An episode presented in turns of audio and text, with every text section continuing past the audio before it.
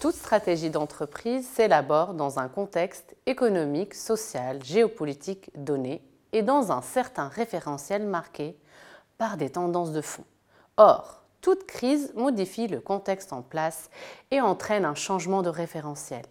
La crise du Covid-19 n'échappe pas à la règle et a généré de profonds bouleversements. Tout l'enjeu est de savoir jusqu'où ces bouleversements ont et vont impacter les entreprises. Il est donc important pour les dirigeants de PME et ETI de comprendre ce qui change ou ne change pas et d'interroger leur business model à l'aune de ce nouveau contexte. BPI France Le Lab s'est penché sur la question afin de donner des clés de compréhension en identifiant des tendances majeures qui ont et vont transformer le paysage économique suite à la crise sanitaire. Nous n'avons pas cherché l'exhaustivité, mais nous avons identifié des lames de fond qui vont toucher l'ensemble des entreprises, quel que soit leur secteur et leur taille.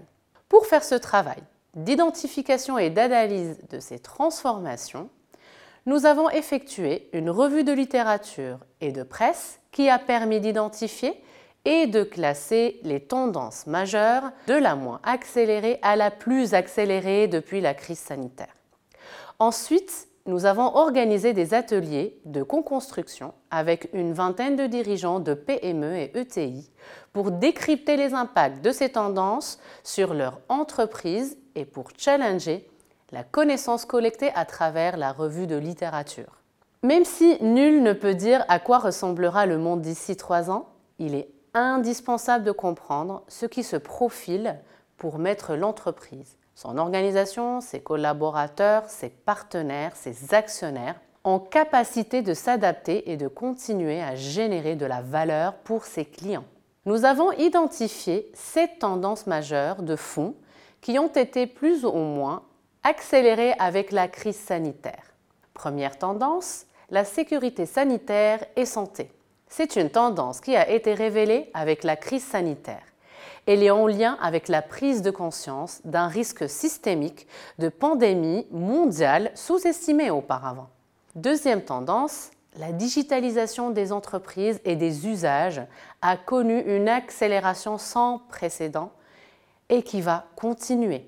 Troisième tendance, le respect du climat et de l'environnement qui est une tendance de long terme s'inscrivant dans une optique d'urgence. La quatrième, la nouvelle relation à l'espace, une tendance déstabilisée et repensée. Nous avons tous vécu une réorganisation, voire une réorientation des espaces de consommation et de vie professionnelle et privée. Cinquième tendance, la flexibilité et la résilience, un enjeu de survie et de performance. Les entreprises se voient obligées d'être flexibles et résilientes dans un contexte de plus en plus complexe. Sixième tendance, l'autonomie et la souveraineté est un enjeu renforcé.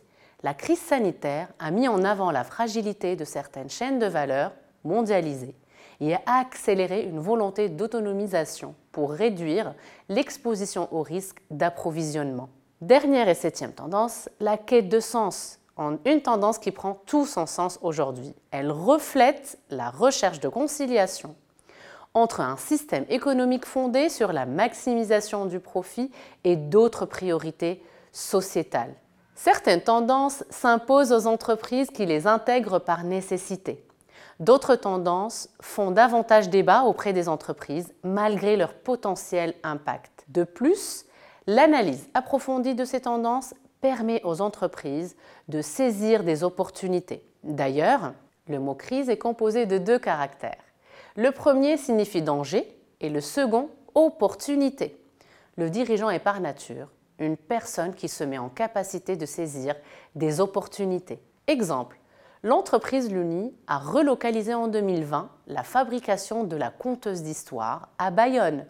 Ainsi, ils ont arrêté de planifier des voyages pour aller en Chine afin de gérer le moindre problème de fabrication et aussi pour gagner en autonomie. Dirigeants de PME et ETI, Comment passer à l'action Que faire avec ces tendances Les entrepreneurs ne sont pas obligés de travailler sur toutes les tendances identifiées, mais à minima, il est important de se concentrer sur celles qui auront un impact fort sur leur business model. Pour intégrer ces tendances dans la stratégie de l'entreprise, il est important de 1. Identifier la tendance ayant un impact sur l'entreprise.